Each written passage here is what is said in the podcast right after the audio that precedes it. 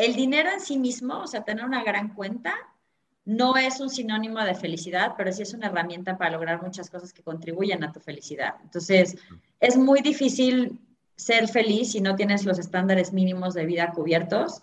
Es muy difícil ser verdaderamente feliz si quieres, si quieres ser un poco más libre y el dinero no te deja. Es muy difícil ser feliz si tú le quieres dar cierto grado de bienestar a tu familia y no está en tus manos si tienes muchas frustraciones. Entonces, creo que al final, no es que te lo dé, pero sí es un gran facilitador. Si crees que necesitas una mayor cultura financiera, saber manejar tu dinero o que te expliquen las cosas con peras y manzanas, estás en el lugar correcto. ¿Qué tal familia? Yo soy Paco Montoya y esto es Finanzas y Café, el podcast donde hablaremos de las finanzas más importantes, las tuyas. Sin más, comenzamos.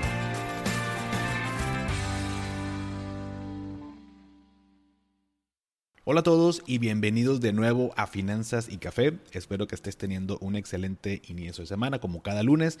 Y bueno, hoy nos tocó puente, nos tocó descansar, sin embargo, aquí está el episodio. Y este en particular es muy especial porque me tocó la fortuna de entrevistar a alguien a quien admiro mucho. ¿Quién es esta persona? Bueno, es Sofía Macías. Ella es la autora del libro Pequeño Cerdo Capitalista. Los que ya tienen por ahí tiempo siguiendo la cuenta saben que cuando me preguntan recomendación, este libro es, eh, es un must, ¿no? Es, a fuerza tienes que leerlo si quieres saber sobre finanzas personales. Y antes de entrar con la entrevista, te platico un poco acerca de Sofía. Ella nació en la Ciudad de México. Eh, desde los seis años ya, ya vendía juguetes que ella no usaba. Eh, en el 2006 empezó a, escribir sobre educación financiera en El Economista, en la revista Expansión y en Entrepreneur. En el 2008 creó su blog Pequeño Cerdo Capitalista y en el 2011 lanzó su primer libro llamado de la misma manera, Pequeño Cerdo Capitalista. Sofía tiene una maestría en Administración de Negocios en Francia. Fue consultora en Educación Financiera para Consumo Inteligente, que es un programa de Mastercard eh, fue ponente del primer Congreso de Educación e Inclusión Financiera por la Federación Latinoamericana de Bancos, la FELABAN, y su sueño es que al menos 5.8 millones de personas en Latinoamérica tengan acceso a alguna herramienta de educación financiera.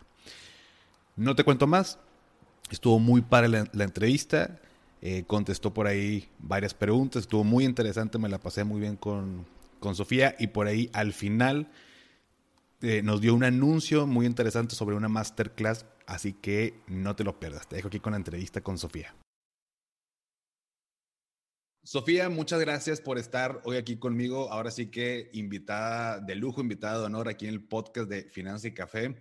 Es un gusto tenerte aquí, como te lo platicaba hace algunos minutos. Eh, estoy ahora sí que en modo, en modo fan. Al menos los que siguen la cuenta de ese tiempo saben que cuando me piden recomendaciones de libros, eh, uno de los obligados es Pequeño Cerdo Capitalista, entre otros que, he leído. Eh, y pues bueno, para mí es todo un gusto tenerte aquí hoy en el, podcast. Muchas gracias, Paco. Al revés, gracias por invitarme y pues ahora sí que qué emoción que nos podamos tomar un café y platicar en tu podcast. ah, buenísimo. Aquí también tengo yo el café. Este, oye, bueno, Sofía, me gustaría, mira, comenzar. Yo recuerdo cuando yo compré eh, tu libro de Pequeño Cerdo Capitalista, y me acuerdo muy bien porque fue en un, en un Sambors aquí en la ciudad de Monterrey. Y, y la verdad es que vi la portada y me sonó así como, no sé, como que beme, ¿no? Como que pequeño cerdo capitalista, o sea, como medio, medio chistoso. Lo empecé a, a ojear y leí un, un, no sé, un fragmento muy pequeño, pero el lenguaje con el que tú lo explicabas me llamó mucho la atención.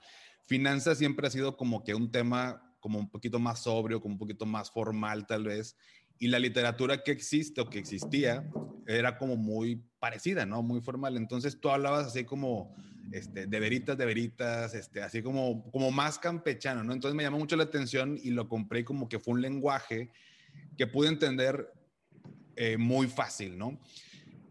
Pequeño Cerdo Capitalista, yo sé que nació tiempo después, eh, pero tu, tu background o, o, el antes es lo con lo que me gustaría este, comenzar, entiendo que tú en el, En el 2006 comenzaste con esto de escribir eh, sobre educación financiera en algunos medios como El Economista, Expansión, este, Entrepreneur, pero ¿dónde nace una, tu gusto por las finanzas y dos, ¿por qué nace este gusto de las finanzas? Digamos que si hiciéramos arqueología financiera, pues la semillita igual y si se puede ir muy, muy lejos. No, no te voy a aburrir con cuando en, en primaria me clausuraron mi primer changarro en el Montessori por andar vendiendo cosas en la escuela cuando tenía como siete años, pero probablemente a mí el dinero siempre me había parecido un tema interesante, pero no lo había, o sea, como que era un satélite, algo que está alrededor, como creo que nos pasa a la mayoría de la gente. Eh, tengo un papá que eh, es ingeniero químico, pero converso al tema de finanzas personales, bueno, más bien de finanzas eh, corporativas, y pues él hablaba mucho de estos temas, pero yo no le hacía mucho caso. Creo que mi primer encuentro con el dinero, como les contaba en el en, Pequeño Cerdo Capitalista en el capítulo Inversiones, fue la primera vez que yo ya tuve una meta en serio que no me podía pagar con mi mesada o con mis trabajitos así de, de fines de semana cuando era estudiante, que era irme de viaje de mochilazo 40 días con mis amigas y entonces pues sí, llegué a mi casa a decir, bueno, me voy a ir de viaje 40 días y esta es la ruta y todo el mundo me dijeron, pues que te vaya bien, ¿no? Que creo que cuando, cuando estás chavo, pues es la forma de, de no darte permiso, es no darte dinero, ¿no? Eso es, así es como lo hacen los papás. Pero la verdad es que no tenía tan claro que este tema me interesaba ya como una vocación, hasta que en la escuela de periodismo tuve una maestra que la verdad es espectacular, se llama Rosario Avilés. Ella eh, es columnista de aviación y nos daba teoría económica. Yo la verdad es que esa de las materias de tronco común, pero yo así como que decía, hay teoría económica, qué aburrido, seguro nos la va a dar un señor regañón, calvito, este, con doctorado en economía de flojera, ajá, el típico que medio te imaginas, por ahí una economista se me enojó cuando contesto en una conferencia, un besito a Iracema Andrés si nos está escuchando, digo, lo digo porque, es el, porque para algunos es estereotipo, pero en realidad...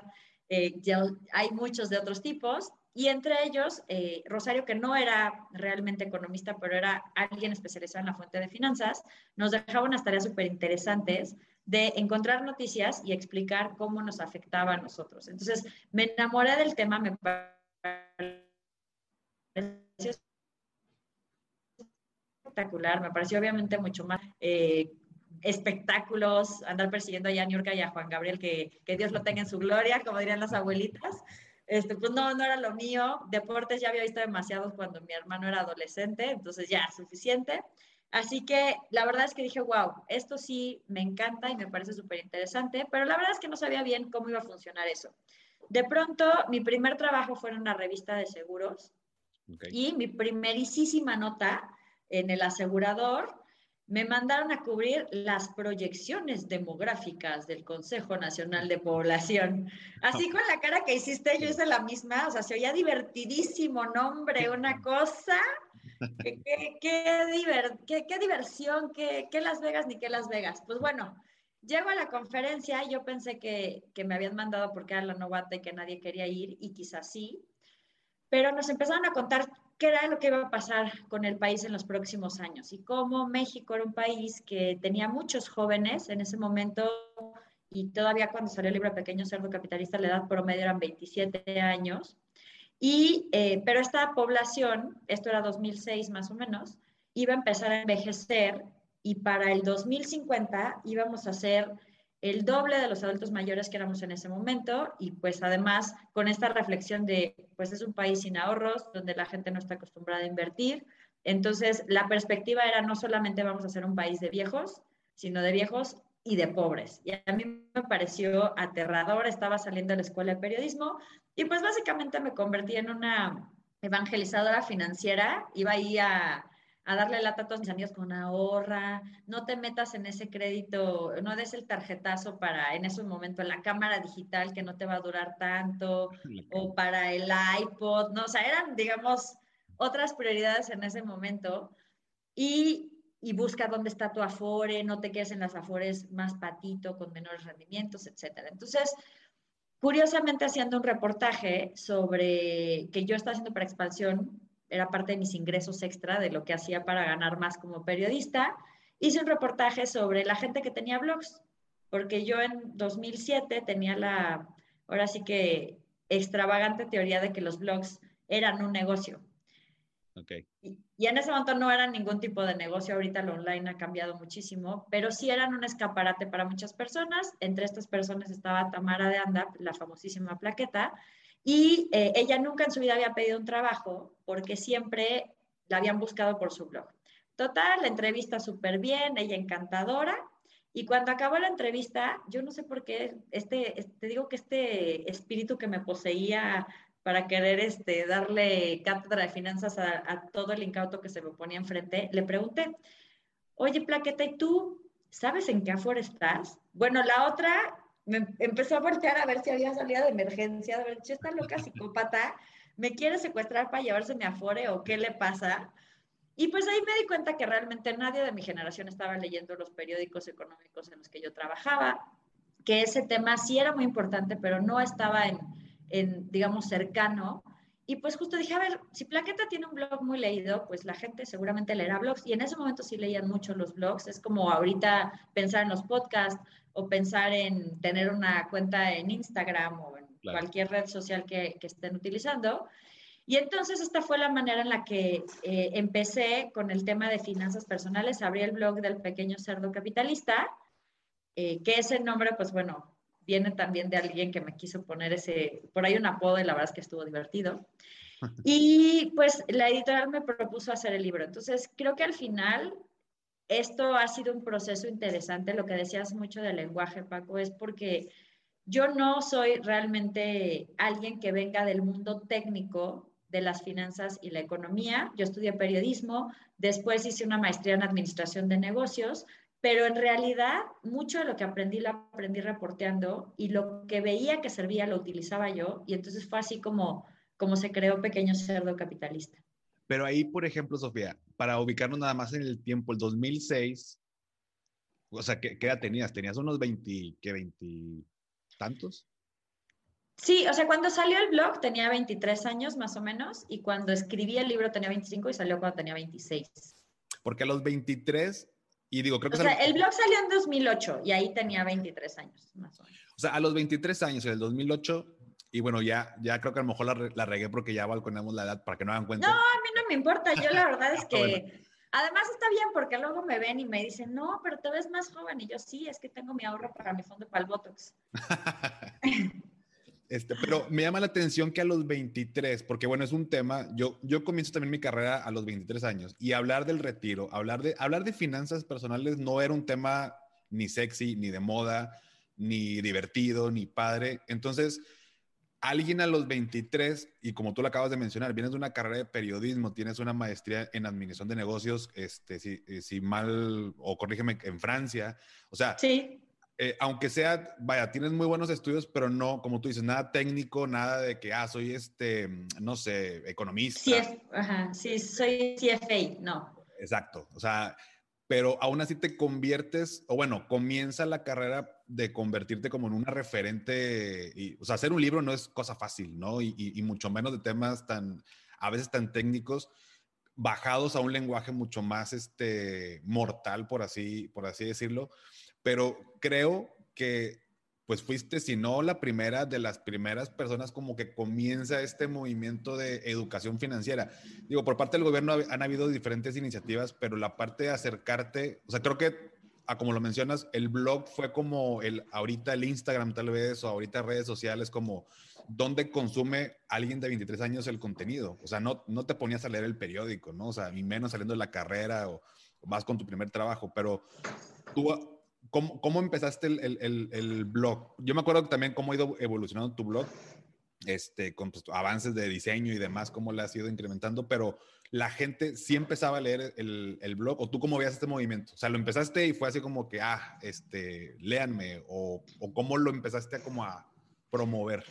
Pues era una cosa, era una cosa bastante interesante porque eh, en su momento, digamos, algo que me pasaba mucho en los medios es que si bien yo trabajaba en la sección de finanzas personales al principio, después me cambiaron a valores y dinero y la información del economista era como muchísimo más dura, ¿no? Más que había, o sea, las fusiones entre las afores, el, con ciertos eh, rankings internacionales, solvencia, cosas así, ¿no?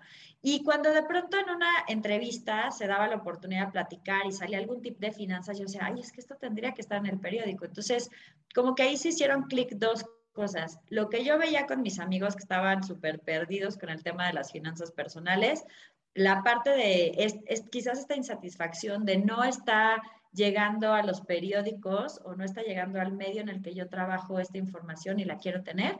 Y pues ya la, la en el pastel fue hacer este reportaje de blogs que la verdad es que por un lado me dio muy buenos consejos, o sea, Plaqueta lo que estaba platicando en su entrevista es que pues un blog, a diferencia de, de una columna de un periódico o de otros medios de esa época, la verdad es que no es un un, atril en el que tú te paras y das un discurso, sino es una conversación. Se trata de hacer comunidad, se trata de leer a otros, de comentarles. Y la blogosfera en ese momento, la verdad es que era mucho este ecosistema en el que tú ibas a conociendo, a bloggers. De hecho, yo conocía a muchos bloggers leyéndolos y comentándolos y era pues un círculo más o menos eh, pequeño, pero justo hacer comunidad y sobre todo yo, los comentarios que me ponían servían para tomarlos como temas del blog. Entonces sí empezó a ser un blog muy leído. Siendo un blog de blogger, en un periodo tenía 100 mil visitas al mes, que la verdad es que era un hitazo. Obviamente esto es previo a redes, ya que estuviéramos tanto tiempo en redes, pero digamos que no, lo, lo, único que te puedo decir es que creo que había, siempre ha habido educación financiera. De hecho, yo tengo muchos maestros, por así decirlo, eh, que a mí me tocó poner en página las columnas de Adina Chelminsky en El Economista, me tocó trabajar con Roberto Morán en valores, en, dinero inteligente, eh, pues también, por supuesto, el que era mi jefe en El Economista, era un súper economista, eh, bueno, sigue siendo, José Manuel Herrera. Y digamos que sí había una tradición de libros de finanzas personales, libros que salieron previos al pequeño cerdo capitalista, pero en muchos de los casos, como tú dices, eran libros un poco más técnicos, más regañones. Digo, el pequeño cerdo capitalista también regaña, pero en buena onda. y, y, sobre todo creo que un poco más lejanos, no tenían tantos ejemplos tan cercanos o, o quizás no contaban las cosas. Yo lo veía con ojos muy frescos, muy de novato. Yo estaba como con muchas ganas de aprender de las personas que entrevistaba y sobre todo lo que decían yo lo aplicaba. Entonces creo que al final esto también se veía mucho en el blog. Había historias de personas, había experimentos que yo hacía con mi propio dinero y que les iba contando. Entonces, todo este tipo de cosas creo que fue lo que hicieron que, que fuera un contenido interesante, que tuvieron audiencia.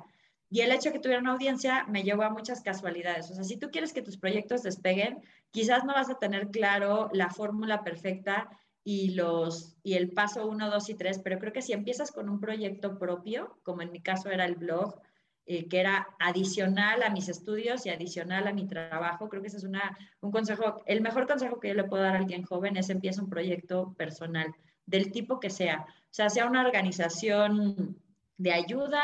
Yo en algún momento hice intenté hacer un banco de tiempo, no me salió tan bien. Sea un emprendimiento, quise hacer una editorial de libros privados, pero mi único cliente era un chavo que estaba enamorado de mí en la prepa, con lo cual pues mi mercado estaba muy reducido.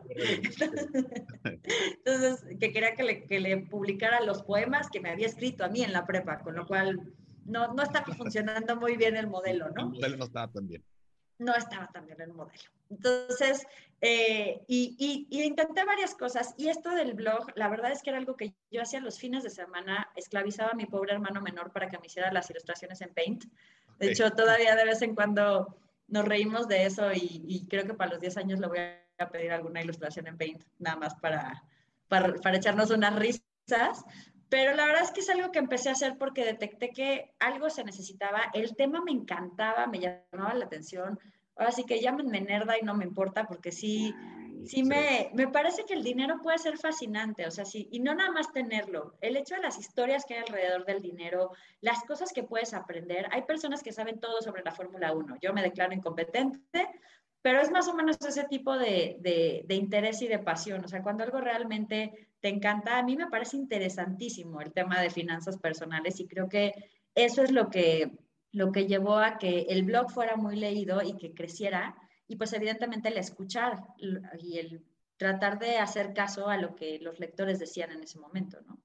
Oye, y eso que mencionas, digo, se me hace también muy interesante porque tú lo comenzaste teniendo un trabajo, pero incluso me imagino que por gusto. O sea, no, no iniciaste el blog diciendo de que, ah, y el primer mes tengo que generar tanto ingreso. No, hombre, yo nunca pensé que el blog fuera a generar ni medio centavo cuando lo inicié. O sea, me parecía interesante como el, el, o sea, digamos que lo empecé un poco porque me parecía una idea de algo idóneo para compartir lo que yo quería en ese momento y una preocupación genuina. O sea, para mí, que todo el mundo se fue a la bancarrota en mi generación, me parecía una historia de terror. Entonces, y, la veía suceder a mi alrededor todo el tiempo. Entonces, en un principio no fue algo que yo pensara así, pero es lo que te digo, Paco. O sea, cuando, cuando tú tienes un proyecto y una misión muy clara y trabajas y haces algo de valor, la consecuencia lógica es que eso eventualmente genere dinero. Sí, poco a poco le tienes que meter modelo, porque yo la verdad es que, por ejemplo, yo he decidido hasta este momento no vivir del modelo de la publicidad, o sea, mi blog no vive, Pequeño Cerdo Capitalista no vive de la publicidad, vivimos más bien del todo el tema de la educación, o sea, a través de los libros, a través de nuestro curso de retos financieros, que es una suscripción mensual que se va a abrir en noviembre otra vez, se abre solamente ciertas épocas del año, a través de ciertos proyectos de consultoría, pero no específicamente sobre la publicidad. Pero el blog sí fue esta plataforma para experimentar y para entender si que esto existía y que alguien lo requería. Y pues la verdad es que me abrió muchas puertas. Entonces, creo que, como te explicaba con lo del tema de la editorial que fracasó y otras cosas, es muy difícil que alguien en su primer proyecto le pegue a la gallina los huevos de oro y le vaya perfecto, pero con cada proyecto vas aprendiendo algo, así sea tan básico como que tus enamorados de la prepa no pueden ser tus clientes, sí. pues básicamente cada proyecto te va, te va dando algo y te va enseñando algo de tus habilidades. Para mí el blog no me pagaba un centavo, pero me entrenó de una manera para escribir, porque yo lloviera, tronara o relampagueara, una o dos veces a la semana escribía en el blog y publicaba. Y mis primeras entradas, claro que dan vergüenza, entre que tienen dedazos, algunas están mal escritas, eh, quizás algunas hablan de teorías extrañas, en algunas intenté hacer cuentos que pues no estaban padres, pero justamente experimentar es lo que te lleva a encontrar tu voz. Y para mí creo que eso fue lo que siempre le voy a agradecer al blog, que me ayudó a, encontrar cómo quería contar estos temas. ¿Y en qué momento se convierte esto en un proyecto, porque bueno, al final te requiere más tiempo, o sea, eh, comienzas a tener audiencia, comienzas a tener gente que me imagino te pedía, este, no sé, alguna asesoría, consulta, y oye, Sofía, ¿cuánto me cobras por tal? Me imagino, o sea, porque en medida que iba creciendo, pero ¿en qué momento dijiste, oye, ¿sabes qué? Esto ya tengo que ahora sí como meterle un poquito de estrategia. Pues mira, fue un caso extraño porque en realidad, a ver, te cuento un poco de lo que sucedió con el libro.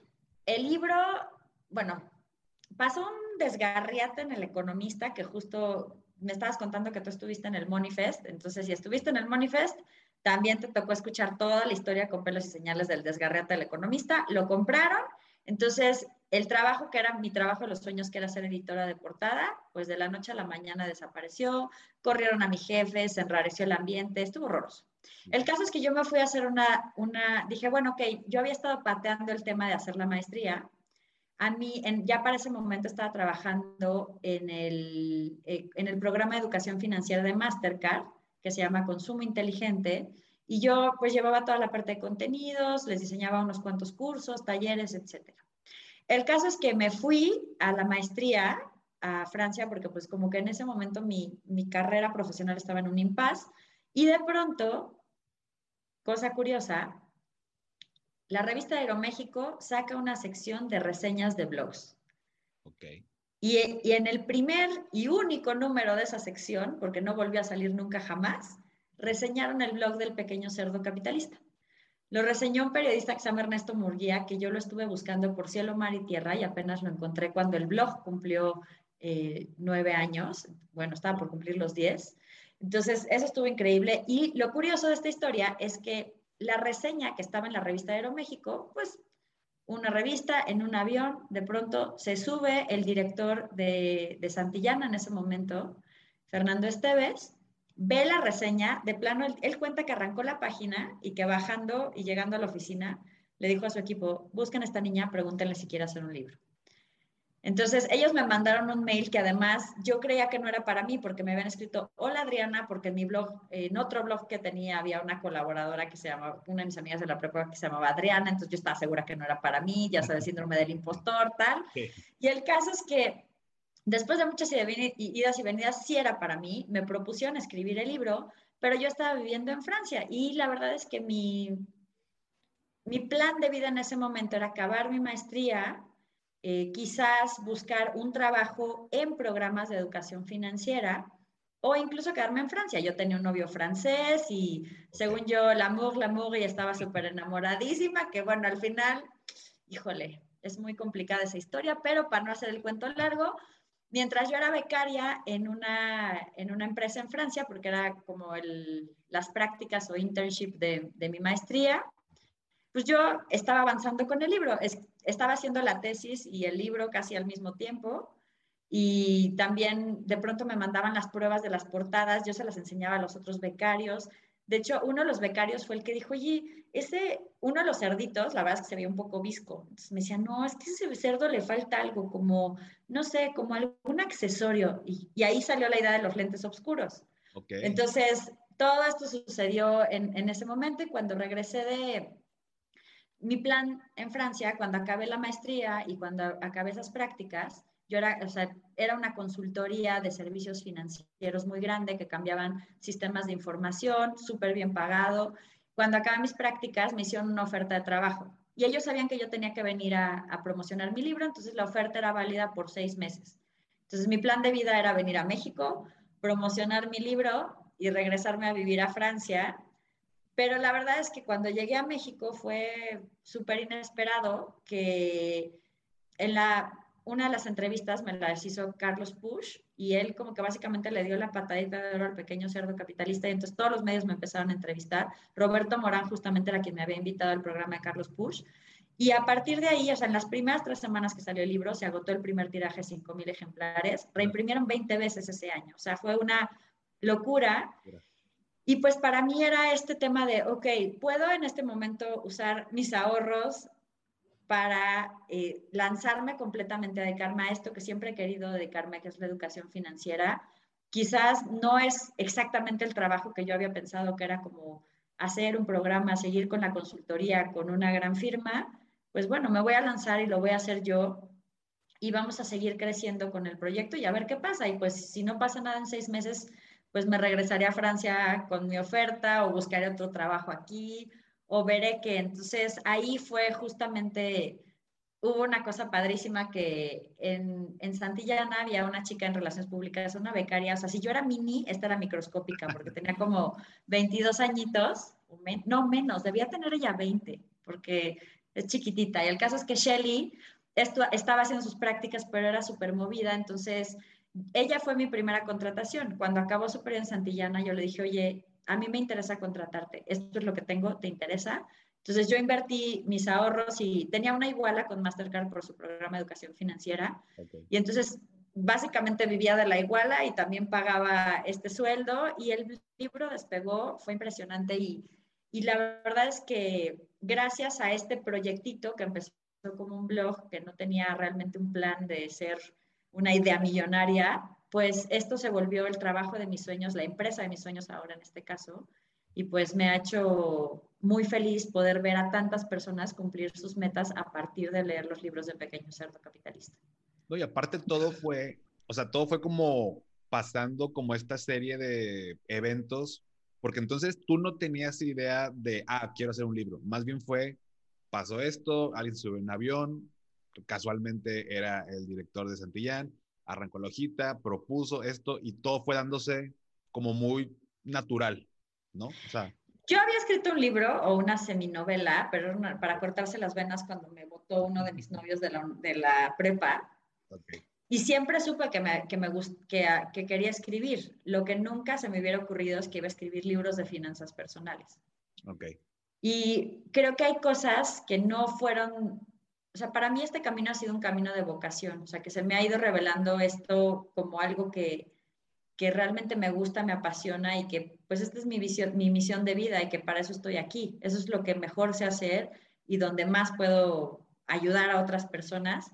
pero creo que eso es algo normal en las personas. O sea, quien te diga, bueno, hay una excepción, mi esposo sí desde los nueve años sabía que quería ser periodista y es un excelente periodista, es, es corresponsal de un periódico extranjero. Y, y, desde los nueve años hizo, hacía periódicos, ¿no? O sea, se lo, se lo, cerraron porque publicaron una noticia de un niño que le habían clavado un lapicero, que era muy, muy amarillista, pero digamos que, que hay personas como él que lo tienen súper claro, hay personas que quizás tenemos ciertas habilidades que a partir de probar cosas, te das cuenta que es por ahí. Pero creo que, que alguien a sus 23 años realmente tenga todo súper clarísimo y que llegue a un proyecto es difícil. Pero si tú tienes esa edad y quieres empezar a, a construir algo, prueba. Haz cosas, haz, intentos. Y pues unos te van a salir y otros no, o igual en la primera le pegas, pero el chiste es justamente tener esta curiosidad y tener estas ganas y, moverte e intentar cosas. Sí, sí, no, te entiendo perfectamente, digo, y, yo te lo puedo compartir, yo tengo 35 años, pero yo creo que hace dos años, bueno, no creo, hace dos años a mis 33, eh, yo platico que es cuando encontré mi, mi propósito de vida, ¿no? O sea, eh, creo que lo encuentras, como tú bien lo dices, probando cosas, regándola en algunas, eh, y luego te das cuenta de que, ah, mira, me gustó esto y te vas, va sucediendo, ¿no? O sea, no es quedarte parado y a ver, déjame pensar qué me gusta y a ver qué me apasiona y después me pongo a hacer, sino más bien es, creo que es al revés. Y, y ahorita que tocas el tema, me llama también mucho la atención porque leí en una publicación algo muy padre que es, es que tu sueño era lograr que 5.8 millones de personas de Latinoamérica eh, tuvieran o tengan acceso a alguna herramienta de educación financiera, ¿verdad? Sí, justo cuando estábamos, cuando estaba en la maestría, tuve un maestro súper padre que nos ponía a hacer un plan personal de negocios, que es básicamente como si hicieras un plan para una empresa, pero para tu vida. Y entonces, digamos que esa era como, así como las empresas tienen metas y tienen mercados y todo eso, pues esa era mi, era mi meta y mi propósito, o es mi meta y mi propósito porque creo que al final, bueno, este número sale de que en ese momento ese era el 1% de la población de jóvenes en América Latina. Y yo creo que si puedes cambiar ese 1%, puedes cambiar el destino de economías enteras. Y, y esto, bueno, digo, no sé si sigue siendo o es parte de, de, tu sueño, de lo que quieres lograr. ¿Cómo, ¿Cómo te imaginas tú llegando a tanta gente? Además de libros, ahorita pues está muy de moda el tema de redes sociales, que es como muy, muy fácil llegar a un público más amplio, pero, pero tú, o sea, tú, Sofía, ¿cuál es tu, tu proyecto de, o sea, hacia adelante? Pues? Pues igual que los otros, que, digamos que en el descubrimiento de la vocación, eh, en Pequeños Capitalistas siempre estamos intentando nuevas cosas. Entonces, en los últimos años, por ejemplo, yo, para mí era importante que estuviera en la educación tal cual, el tema de educación financiera. Y de hecho, muchísimo tiempo fui embajadora de la Global Money Week. Estuve también eh, pues cerca de algunos de los especialistas de la OCDE, me invitaron a Sao Paulo al, al seminario de, como ponente, al seminario de tendencias en educación financiera. Y justamente hace unos años empecé a hacer una serie que se llama Tengo Iniciativa, que es una serie para primaria sobre educación financiera, emprendimiento y habilidades sociales. Está basada en un marco padrísimo de la UNICEF de educación social y financiera para la infancia, que bueno, es más de Aflatun, que lo, lo creó Jeru Billy Moria, pero nosotros lo bajamos a cómo hacerlo libros de texto. Entonces, ese es, es, un camino que me parece que puede ser viable porque estás sembrando desde, desde las generaciones más, este, más bajas, pero también algo que de edades más tempranas. Pero algo que también he descubierto es que creo que lo puedes hacer a través de muchos niveles y que la gente puede profundizar en diferentes niveles. Entonces, por ejemplo, el pequeño cerdo capitalista pues llegó un momento en el que nos dimos cuenta que el blog ya la gente estaba leyendo menos y lo que estaba consumiendo era mucho video. Entonces está el canal de Pequeño Cerdo Capitalista y allá hay cosas muy básicas que puedes aprender. Está la parte de los libros, están las agendas que son libros de ejercicios. De hecho ya salió la de retos financieros desde 2021, que justo es un ejercicio o un reto semanal para que arregles tu relajito financiero. Y eh, pues siempre estoy buscando nuevas formas de llegar a la gente, ¿no? sé, yo creo que todos los esfuerzos suman, digamos, la gente que está mucho más comprometida, interesada, etcétera, pues son los alumnos que tenemos en retos financieros, el curso en línea Pequeño Cerdo Capitalista, y también por ahí en la parte de, cursos en línea creo que hay mucho potencial de crecer y además un potencial que no está limitado por las fronteras, entonces eso es súper interesante. Pero sí, ahora sí que lo que he procesado en estos años es que si tienes una misión tan ambiciosa, tienes que probar diferentes caminos. Buenísimo. De hecho, ahorita me gustaría platicar un poquito de la agenda, pero, pero antes de eso, Sofía, me gustaría hacerte una pregunta que es como la pregunta del millón y esto no hay respuestas correctas ni incorrectas. ¿De dólares o de euros? De, euros. pero es una pregunta que todo el mundo tiene una opinión diferente. Me gustaría saber si para ti el dinero da la felicidad. ¿O qué opinas de eso? Es que como Groucho Marx, ¿no? No da la felicidad, pero, pero, pero, hay, pero, las, pero las cosas que sí cuestan tanto dinero. No, o sea, ya, ya hablando de broma, fuera de broma, o creo que al final el dinero en sí mismo, o sea, tener una gran cuenta, no es un sinónimo de felicidad, pero sí es una herramienta para lograr muchas cosas que contribuyen a tu felicidad. Entonces, es muy difícil ser feliz si no tienes los estándares mínimos de vida cubiertos es muy difícil ser verdaderamente feliz si quieres, si quieres ser un poco más libre y el dinero no te deja. Es muy difícil ser feliz si tú le quieres dar cierto grado de bienestar a tu familia y no está en tus manos, si tienes muchas frustraciones. Entonces, creo que al final, no es que te lo dé, pero sí es un gran facilitador y sobre todo,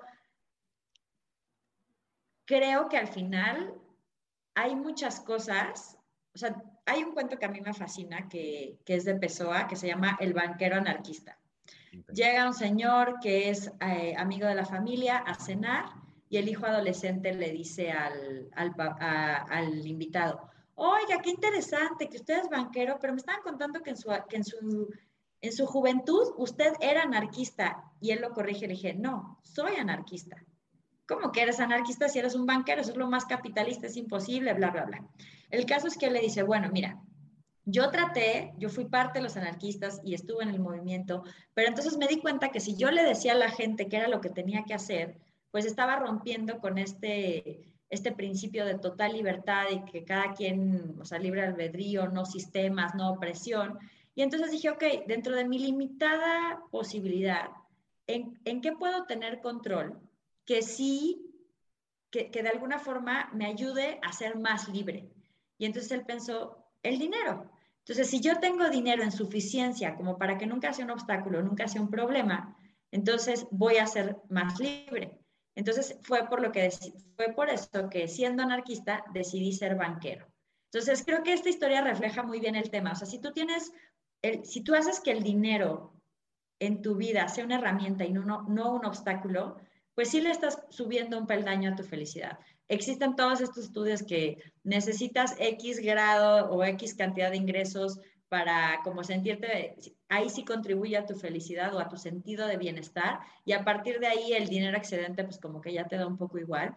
Pero eh, creo que, digamos, no sé si el dinero, pero las finanzas sanas y el poder cumplir tus metas sí que te da la felicidad. Sí, totalmente. Digo, comparto también la, la opinión. Hay gente que, que dice que no. Depende cómo lo veamos, como tú dices. El dinero en sí, creo que, o sea, tener el billete, la moneda, la cuenta no, no da la felicidad, pero sí lo que logras con, con esta parte del dinero. Ahora, eh, ¿en qué momento logra una persona o, logra uno la libertad financiera? ¿Qué es la libertad financiera? Para mí la libertad financiera es la capacidad de tomar cualquier decisión sin que el dinero sea un obstáculo. Entonces, si tú te quieres cambiar de trabajo, de hecho, eso es algo bien curioso, pero cuando yo empecé realmente a ahorrar después del viaje este que te contaba, cuando ya, fue cuando ya era periodista, porque a mí me encantaba lo que hacía, pero por ciertas cosas decía, bueno, no sé si esto me va a encantar toda la vida y no me quiero quedar en este trabajo solo porque tenga cuentas que pagar. Entonces yo tenía como una especie de fondo de libertad laboral. Entonces, quizás para ti esta libertad de tomar decisiones Sí puede ser comprarte una casa, mudarte de ciudad, cuando se acabe la pandemia poder viajar o poder irte de maestría. No sé exactamente qué sea para ti libertad, pero, pero yo sí creo que, que en ese sentido, el hecho de que el dinero no sea un obstáculo para cumplir metas, para tomar decisiones, eso es libertad financiera. Hay personas que se ponen más así de, no, libertad financiera es tener 10 años de, ingresos en cuanto a patrimonio para no tener que, trabajar o que, o que tus activos eh, te generen lo suficiente para tú ya nunca tener que volver a trabajar un día en tu vida. Pues sí, pero creo que no todo el mundo necesita esa libertad financiera. De hecho, yo sí, por razones personales, estoy muy en contra de retirarte joven. Porque creo que, bueno, hay una historia personal que tiene que ver con que mi papá se retiró muy joven y a los pocos años, muy joven aún, le diagnosticaron demencia. Entonces yo sí tengo una creencia de que, bueno, y no es mi creencia, esto es, esto es pues, ahora sí que todo el tema de la, del, de la neurología, del tema cerebral, lo muestra, tu cerebro siempre tiene que tener algo que aprender y algo que esperar. Entonces, yo creo que la gente que se quiere retirar muy joven, quizás no ha encontrado algo que le interese lo suficiente o no ha encontrado dónde puede aportar, porque cuando tú estás contribuyendo y cuando estás haciendo algo que realmente te gusta, sí, qué padre no tener que trabajar por el dinero en sí. Yo tengo muchos años no teniendo que trabajar por el dinero y me podría haber retirado, pero no es algo que quiera hacer ni algo que me interese hacer, porque creo que parte de la vida no es nada más este, jugar tenis y golf y, irte a desayunos con personas, sino, o sea, a platicar del chisme local, sino realmente contribuir, ser alguien útil, aprender, eh, tener cosas que dar a los demás. Buenísimo. Ahora, dos preguntas más antes de pasar al tema que te digo de, de, la agenda, que tengo algunas preguntas. Algo que, que, que me gusta mucho de, de, las redes o lo que yo veo en, tus redes, este, en todas las que tienes, ¿no? Es que te muestras hasta cierto punto, ¿cómo te puedo decir? Como vulnerable. O sea, no, no tanto como la gurú de finanzas que lo sabe todo y si yo lo que te digo y si no está mal, ¿no? O sea, creo que eso, ayuda como a, a, uno identificarse con, con la persona que también está siguiendo y de quién sigue consejos. Entonces, me imagino y la gente se puede imaginar, pero me gustaría saber si Sofía alguna vez ha cometido algún error financiero que se pueda contar, ¿no? Pero eh, Ah, no, claro, o sea, de hecho está en el libro, o sea, yo voy y balconé a todos mis amigos y, y afortunadamente ninguno me dejó de hablar después del libro, pero no, justo en el libro les contaba, en los dos libros les he contado cosas, en, en, el del, en el de finanzas personales les contaba de la bella durmiente del banco, ¿no? De este viaje que estaba ahorrando para mi mochilazo dos años y al final dejé mi dinero abajo del colchón, o bueno, en realidad en mi cuenta de, de, este, de débito y entonces no me produjo absolutamente nada y cuando regresé y aprendí de inversiones me di cuenta que con la lana que me hubiera producido podría haberme quedado tres días más de viaje, comer menos macmugres, quedar menos tales que no tuvieran la cucaracha incluida, ¿no? O sea, como realmente poder haber hecho muchas más cosas. Y también, bueno, cuando empecé a invertir, por supuesto que cometí muchísimos errores. O sea, la primera caída de la bolsa que me tocó, que me acuerdo perfecto, estaba cuando yo entré en 27 mil unidades, subió 28 mil, todo bien. De pronto se cae a 25 mil por una crisis en China y yo ¡ah! corriendo en círculos, pánico, auxilio, vendí todo lo que tenía en bolsa. Y al día siguiente o a los tres días ya había rebotado, ¿no? Y yo así como que así me daba contra la pared, como, ¿Por qué? Pero pues todo el mundo va a tener novatadas en las inversiones, todo el mundo va a sufrir, eh, va a meter la pata con las finanzas. Esto al final creo que es una habilidad. Entonces, ¿cuántas veces no nos caímos de la bicicleta para aprender? Yo, por ejemplo, hacía patinaje artístico sobre hielo. Bueno, la cantidad de trancazos que me metí no te la puedo ni explicar. Pompis moradas, o sea, espinillas raspadas, bueno, eso es, digo, no te va a pasar tan grave, o sea, no porque inviertas te vas a raspar las espinillas. claro. Pero, pero sí, te va, sí te va a dar alguna raspada en tu portafolio en algún momento. Entonces, creo que sí es importante esa parte de entender que equivocarte con tus finanzas no es el fin del mundo, pero pues ahora sí que sí hay que aprender y que hay que tratar de cometerla. O sea, creo que los peores errores son los errores por omisión. O sea, cuando tú conscientemente quieres ser ignorante de tu dinero, pues ahí sí no hay mucho que hacer. Pero si, digamos, vas aprendiendo, tus errores cada vez van a ser más graves. O sea, cuando yo cuento esto de la bella durmiente del banco, todo el mundo me voltea a ver así como, ay, no, ya, ya en serio, ya cuéntanos algo grave. Pero pues eso tiene que ver con, con haber aprendido y con, con, haber aprendido de ese error y haberme metido en este tema y haberme preocupado y, seguir queriendo aprender.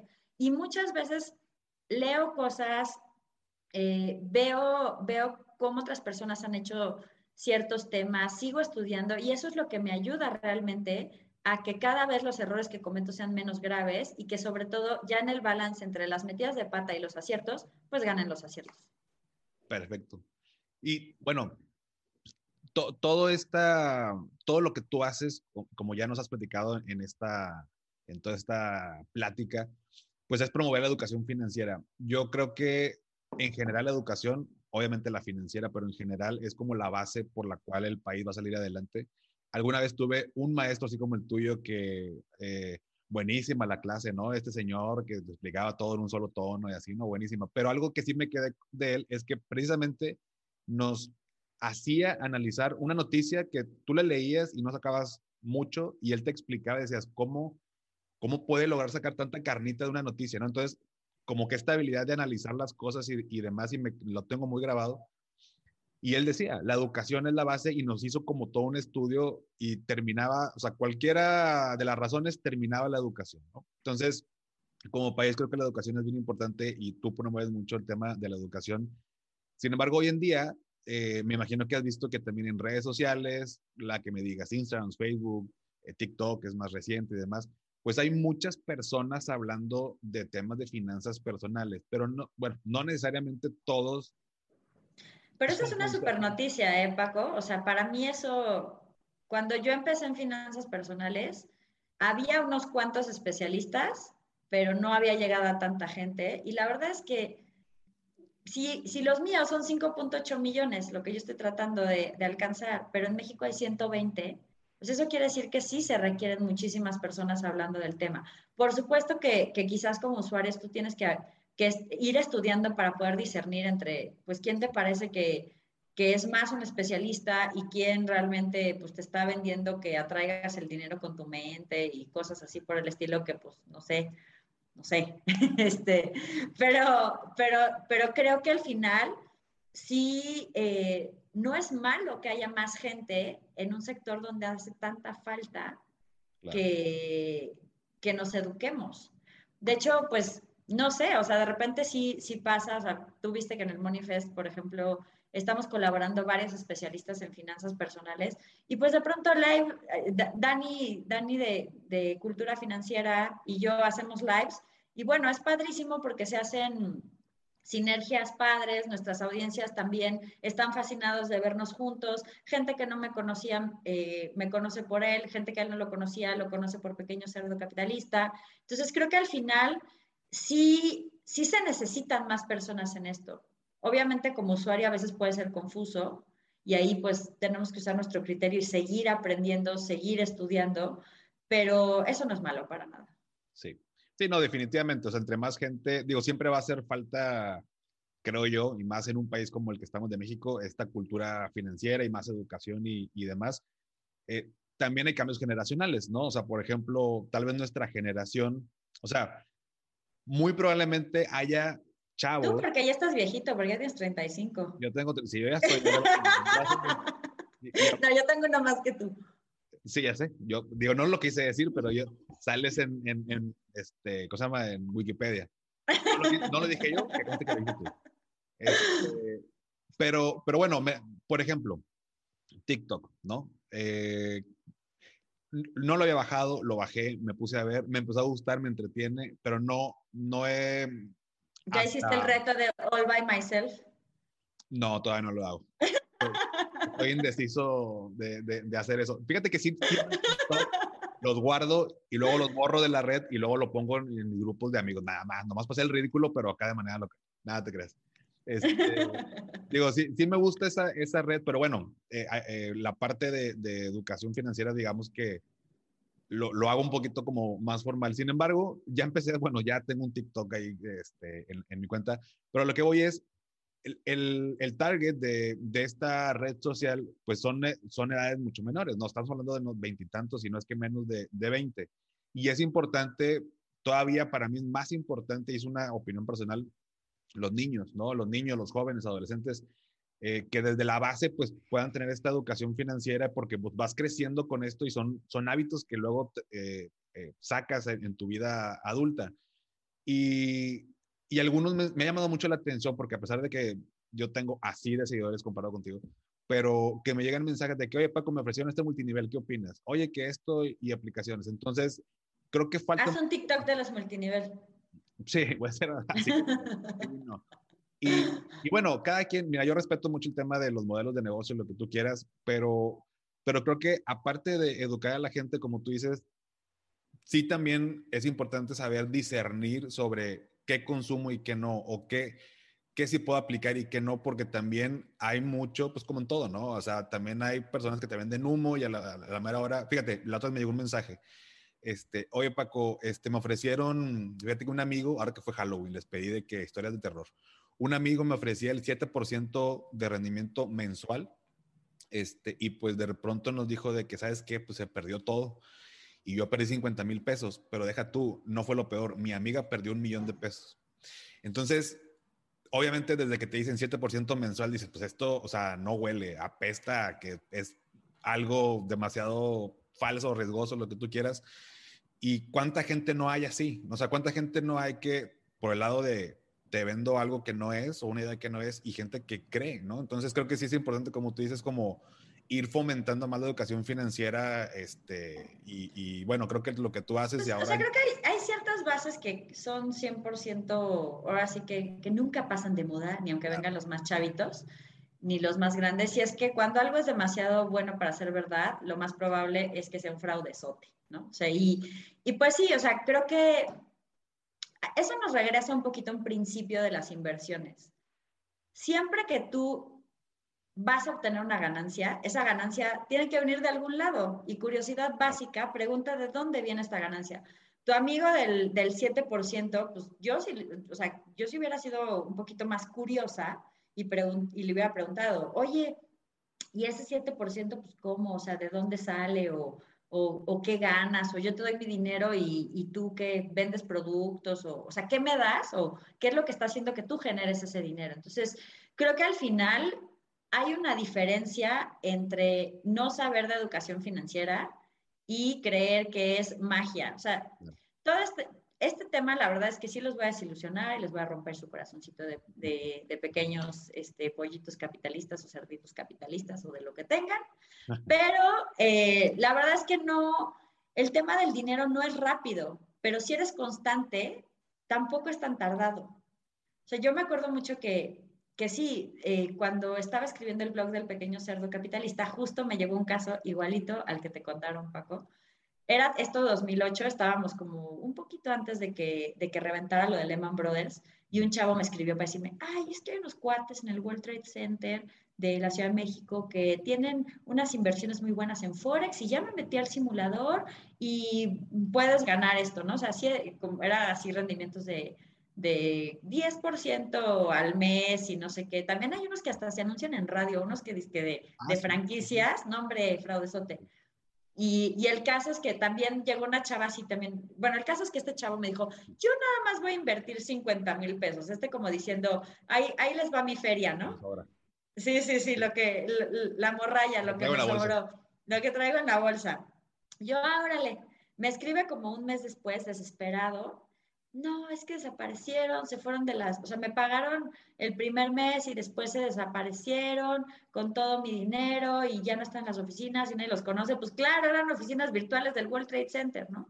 Y entonces incluso salió la nota, la publicaron en El Economista, en varios medios, pero pues eso tenía como estos signos de, de todo lo que podía ser. Yo creo que hay una cosa que a mí me encanta de, me escribió en el blog un chavo que su usuario de blog era Sunscreen, o sea, es, es, tijuanense y como que alguien en vez de decirle sunscreen le decía sunscreen. Entonces ya, ya eso era, le encantó y ese fue su apodo. Y él decía, es que a todos nos gusta hacernos ricos sin despeinarnos. Y ok, no es que te tengas que matar trabajando, sí, por supuesto que puedes hacer riqueza de muchas maneras y no necesariamente tiene que ser un esfuerzo sobrehumano, pero tampoco es hacerte rico rápido y y, de, y, y, sin realmente meterle ninguna inversión, ningún capital, ningún esfuerzo. Eso sí, no existe. Sí, total, totalmente no, no está esta inversión mágica, ni mucho Pero tú los has encontrado mucho en TikTok o por qué salió lo de TikTok? Porque eh, en TikTok sí me he encontrado mucho que hasta presumen dinero y estoy en el carro, en el Lamborghini, pero son chavos de chavitos de 18, este, y, y, lo, y, veo los comentarios esperando ver como que, no, fraude, no, al contrario, o sea, como apoyando este tipo de situaciones. Está bien, digo, no pasa nada, pero a mí lo único que me preocupa es que, pues con las redes sociales, pues obviamente así como crece la parte de educación financiera, pues también crezca estos negocios fraudulentos, ¿no? Que, Cañón. manchen todo. Y ha crecido, y de hecho, en tiempos de crisis es cuando más crece, o sea, la flor de la abundancia le dice, quítate que ahí te voy. Ahorita todas las estafas que hay con Bitcoin. Alguien puso eh, justo en una de las redes un, un, un screenshot de un mail que ves que siempre llegan al correo así como de, soy un príncipe de Namibia que necesita transferir dinero y deme su cuenta y no sé qué. Y ahora estaba actualizado al COVID. Era una persona que se había muerto y que por COVID, pero que entonces la herencia necesitaba no sé qué para cobrar. Deme sus datos de la cuenta y su número de tarjeta y su NIP y, yo le transfiero todo. Cosas por el estilo. Entonces, sí, claro, ahora sí que entre más alborotado está el tema, es cuando más chance hay de que vengan estafadores. Y pues sí, o sea, un amigo mío decía que el dinero fácil es el más difícil de ganar. Ah, qué bueno. Entonces, hay que, hay que quedarse un poquito con esta idea, porque sí hay formas de ganar dinero, no tan rápidas, pero sí sostenibles. Entonces, creo que, creo que hay que tener esa idea. Y la verdad es que ahora sí voy a sacar, voy a dar el, voy a sacar el acta de nacimiento y sacar la tía que llevo dentro, pero creo que algo que pasa mucho es que cuando estás chavo eres bastante más impaciente y crees que las cosas tienen que suceder mucho más rápido. Yo me acuerdo perfecto que cuando estaba en la universidad tenía esta cosa así como completamente alucinante de que creía que tenía que escribir una novela casi casi épica y un bestseller antes de los 25 o iba a ser una fracasada, ¿no? Y al final, la novela que escribí antes de los 25 era una reverenda porquería cubierta de miel, azúcar, bombones, abejas y además mezclado con novela negra. Era un asco de texto. Entonces, efectivamente, a los 25 no me iba a volver la novelista que México o el mundo esperaban, pero justo al seguir escribiendo, escribiendo, escribiendo, escribiendo, pues llegó el pequeño cerdo capitalista. Y lo mismo me pasó. Yo me acuerdo que la, este primer mochilazo, bueno, los dos años que ahorré para el mochilazo, me parecieron una eternidad a los 25. Y después estuve ahorrando mucho más tiempo para el tema de mi maestría, pero llegué, era algo que parecía de verdad completamente fuera de mis posibilidades, pero justo estas metas imposibles se vuelven posibles conforme tú vas trabajando por ellas. Y de verdad, está bien tener prisa cuando estás chavo porque pues es parte de la edad, pero las cosas van a suceder si tú trabajas por ellas. Entonces, el hecho que sea más rápido o más lento no te hace mejor o peor. Buenísimo. Buenísimo, Sofía. Yo sé que ya, bueno, nos queda poco tiempo y no me gusta dejar pasar el tema de la agenda. Previo a eso, eh, a mí me regalaron tu agenda, bueno, para los que no saben, para que sepan, hay una agenda de pequeño cerdo capitalista que te ayuda pues, durante todo el año a controlar tus gastos, hay retos y demás. Eh, a mí me la regalaron hace dos años, una, una muy buena amiga. Eh, el año pasado ya no me la regaló, nada te creas. El año pasado ya no, ya no la tuve, pero bueno, tuve un tema de una operación de rodilla, estaba enojado yo con la vida. Pero cada año tú vienes sacando una, una agenda eh, que te ayuda o que ayuda a las personas en sus finanzas. ¿Nació junto con eh, Pequeño Cero Capitalista o fue algo que implementaste después? Nació después. De hecho, está muy chistoso porque nació en, en un viaje a la Feria del Libro de Monterrey. Okay. Cuando fui a presentar, creo que no, no me acuerdo si estaba presentando justo el libro de finanzas o el de inversiones. Inversiones, el dorado. Creo que el de inversiones. El caso es que tengo una amiga muy querida que vive en Monterrey, que es Carla Bailey. Ella es la autora de Toma el control de tu dinero. Y justo en un trayecto a la feria del libro veníamos platicando y le decía, ay, Carla, es que, mira, tengo una espinita ahí clavada en mi corazoncito capitalista porque hay algunos de mis lectores que la verdad leen el libro Pequeño Cerdo Capitalista, se aplican de volada, lo manejan súper bien, van muy bien con sus finanzas y me van contando de sus metas. Pero hay uno que otro que de repente me escribe y, ay, iba muy bien, pero en la venta nocturna. Iba muy bien, pero me invitaron el fin de semana con los cuates y me gasté todo. O, ay, híjole, sí, yo me, me quería aplicar, de veras que sí, pero de unos tarjetazos tremendos y ya valió Bueno, el caso es que miles de estas cosas. Entonces yo decía, a mí me encantaría estar al lado y darles un pellizco de esos así como, no te los pegaditos, pegaditos, así como los que hacían las mamás, de, ¡ah! para, y, o mínimo así algo leve, como un electroshock, ¿no? Para que cada vez que quieras, leve, relajado, ¿no? Para que cuando te quieras salir del carril y se te olvide tu meta, pues ahí tengas que volver. Entonces, no sé cómo haría esto para estar mucho más presente y que realmente poderles hacer estos recordatorios. Y Carla me dijo, ¿por qué no haces una agenda? ¡Ting! Idea millonaria. Entonces, la agenda, pues todas las agendas que existían, que de Los Ángeles, Mafalda, todas estas cosas, pues eran consejitos y frases, pero yo sí quería que pusieran en práctica los diferentes temas de, de, de las finanzas personales. Entonces, salió esta agenda que tiene ejercicios que cambian cada año. Hay algunos que sí están fijos, como el de tus metas, porque pues si no tienes claras tus metas del año, ordenar tus finanzas está en chino, porque pues siempre va a haber algo más interesante que se te atraviese alguna tentación si no sabes para qué quieres el dinero. Y entonces eh, empezamos a hacer esta, estas agendas que cada semana tiene un ejercicio.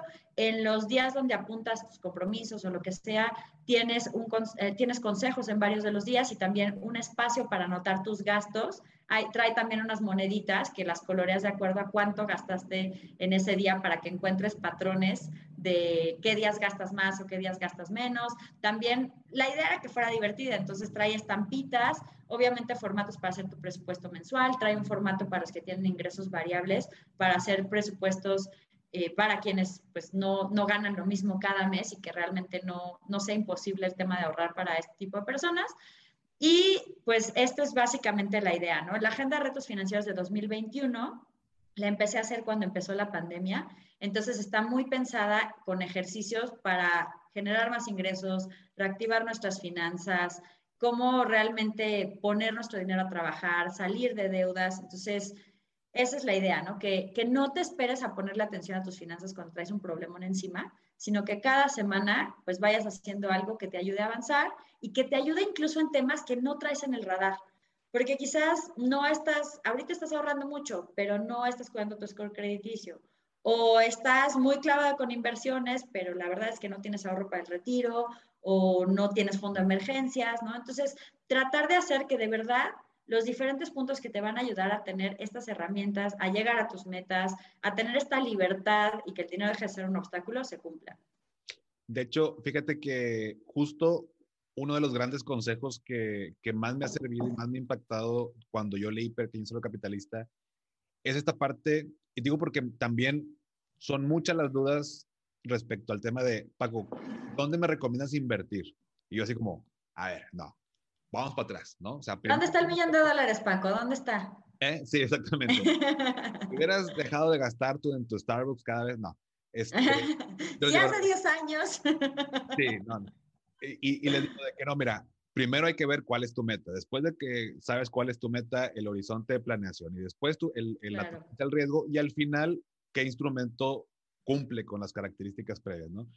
Esa es una. Y la segunda es eh, cómo llevar el control de gastos. O sea, todo el mundo queremos ser inversionistas y pegarle a la mejor inversión, pero traigo un desastre en el control de mis gastos. Yo lo manejo a través de una aplicación, pero bueno, para los que no sepan, digo, hablo porque aquí ya tengo mi agenda yo del 2021. Digo, esto lo van a ver cuando lo suba a YouTube, no lo están viendo porque están en... tengo mi agenda ya de pequeño cerdo capitalista y viene a resolver como que estas dos cosas. Una, te das cuenta que no todos los días gastamos, bueno, al menos en, pandemia, no necesariamente todos los días gastamos y cuando gastamos tampoco es como muchos rubros. Entonces en la agenda viene casi creo que perfectamente los espacios que obviamente pues, me imagino que han analizado de cuánto se requiere y demás para llevar este control de gastos y de una manera muy cómoda y, divertida. De pronto es, oye, ¿cuál es la mejor eh, aplicación? ¿Y qué me recomiendas? Y esto y el otro. Digo, primero es el hábito. ¿no? O sea, sí, 100%. De, que sea la aplicación. La, aplicación es el, el, accesorio, y eso lo decía mucho Isela Muñoz del peso nuestro, o sea, que, que ahora sí que, así como dicen, el hábito no hace al, al monje, el accesorio o la app no, no genera las, las finanzas este, por sí mismas, ¿no? Exacto, entonces siguiendo la misma dinámica que incluso yo les digo, presupuesto, hacer un presupuesto, llevar el control de gastos no es lo más divertido del mundo. O sea, yo lo entiendo perfectamente porque no es como que, ah, voy a hacer mi presupuesto, voy a llevar mi control de gastos y lo entiendo perfectamente, pero si yo me hago el hábito y qué mejor, por ejemplo, llevar esta, a través de una agenda que aparte tú pones retos y demás, se me hace bastante eh, interesante y más una agenda que traes trabajando este, de tiempo atrás. O sea, es algo ya como un poquito más, ¿cómo te puedo decir? Como un poquito más depurado de escuchando a la gente que pues queda claro, son muchas las dudas de este, cómo llevo el control de gastos y que el presupuesto y que dónde invierto. Bueno, esto viene a resolver prácticamente esos, pues esas dudas que creo que mucha gente no, no hace, ¿no? O sea, el tema de presupuesto, el tema de control de gastos, mucha gente no lleva eso, pero sí queremos, sí, pero sí tenemos 100 mil pesos para invertir en acciones, ¿no? O sea. Sobre todo esta parte de lo del control de gastos, eh, no es la parte favorita de nadie, de hecho ni siquiera la mía, porque Pequeño Cerdo Capitalista, el libro de finanzas empieza con las trampas para el ahorro, luego con el capítulo de metas y ya luego presupuesto. O sea, la mayoría, ¿cómo no le van a correr a las finanzas si los primero que les pones a hacer son los presupuestos, ¿no? Pero sí hay que hacerlo porque si tú no sabes en qué se te va el dinero, ¿cómo lo vas a controlar?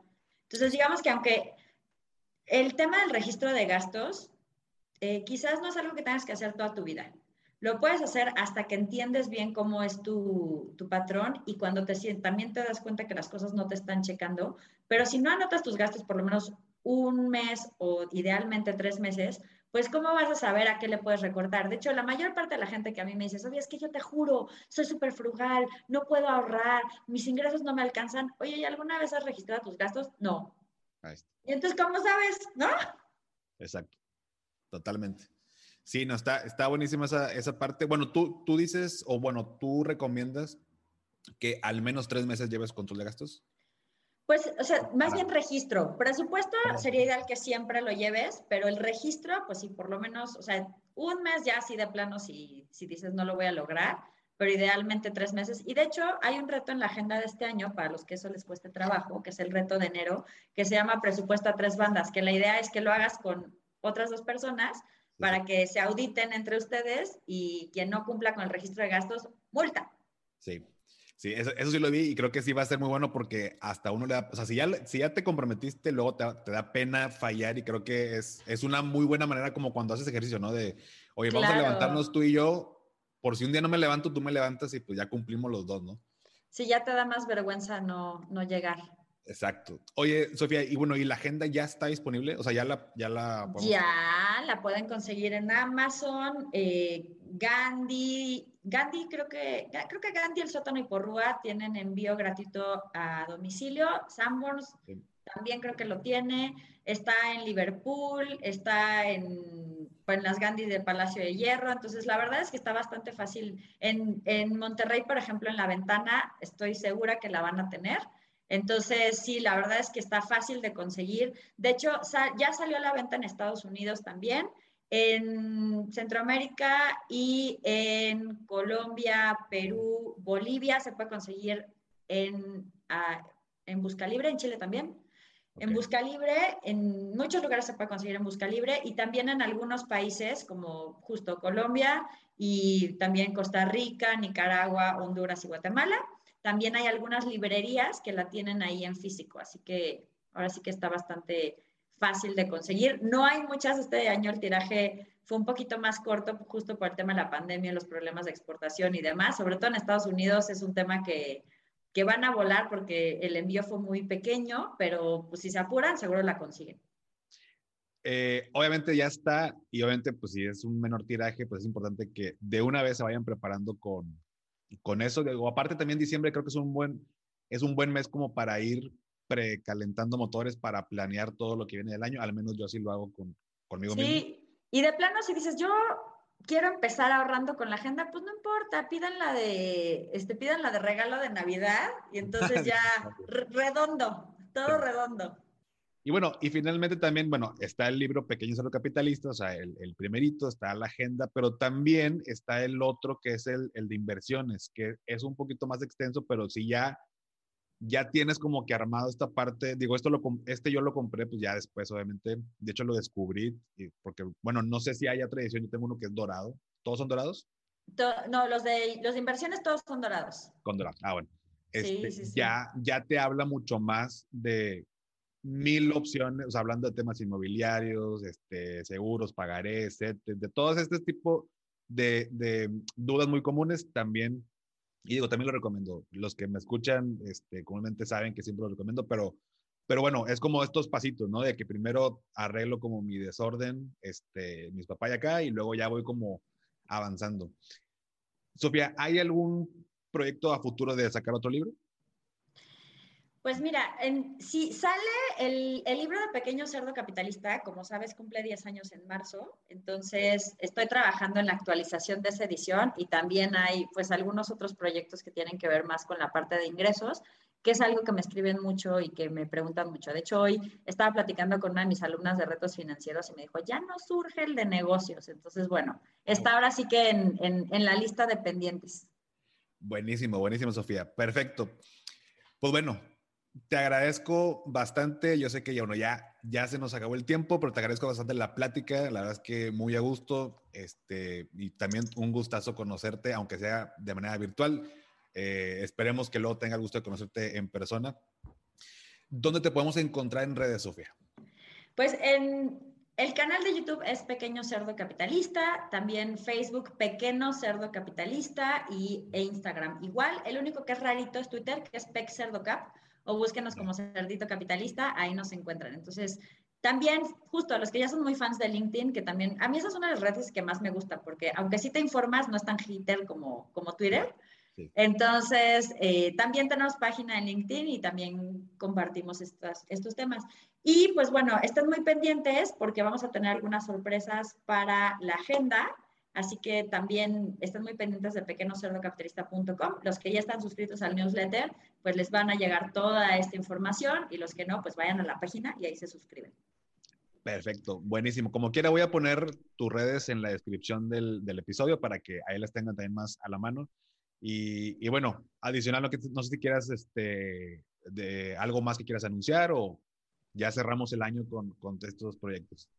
Bueno, pues los que de verdad quieren darle a reiniciar a sus finanzas ya están hartos de este 2020 pandemioso que nos trajo tantos relajitos financieros. Vamos a tener el 26 de noviembre a las 7 de la noche, hora de la Ciudad de México, una masterclass sobre las cinco claves para reiniciar tus finanzas. Entonces, si se quieren registrar, entren a pequeñocerdocapitalista.com diagonal masterclass con doble S al final y es una clase de regalo de Pequeño Cerdo Capitalista, entonces ojalá los pueda ver por allá. Ok, ah, es gratuita. Es gratuita, exactamente. Ah, buenísimo. Bueno, perfecto. Como que ya lo voy a anunciar ahí en, en, Instagram para que todo el mundo se quiera, aproveche y se inscriba. El 26. Perfecto. 26 de noviembre y son cinco claves para reiniciar tus finanzas. Buenísimo. Sofía, pues un gustazo. Muchas gracias por tu tiempo y pues bueno, nos vemos ya en una, en una próxima. Pues muchas gracias a ti por el café, Paco, y gracias a todos por escucharnos hoy. Un beso. Hasta pronto.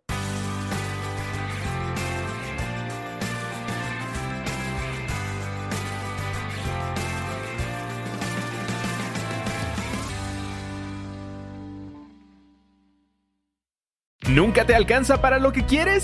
¿Le tienes miedo al crédito, los seguros, las inversiones, al SAT? Pues no te preocupes más, estás en el anuncio de 30 segundos correcto. Bienvenido a Maldita Pobreza. En este podcast te daremos hacks para entender tu seguro de gastos médicos, sobrevivir al hot sale o el buen fin, ahorrar e invertir en bienes raíces. Maldita Pobreza, producido por Sonoro. Busca Maldita Pobreza en cualquier plataforma de podcast. Hello, it is Ryan, and we could all use an extra bright spot in our day, couldn't we? Just to make up for things like sitting in traffic, doing the dishes, counting your steps, you know, all the mundane stuff. That is why I'm such a big fan of Chumba Casino. Chumba Casino has all your favorite social casino style games that you can play for free anytime, anywhere with daily bonuses. That should brighten your day a little. Actually, a lot. So sign up now at ChumbaCasino.com. That's ChumbaCasino.com. No purchase necessary. VGW. Void were prohibited by law. See terms and conditions. 18 plus.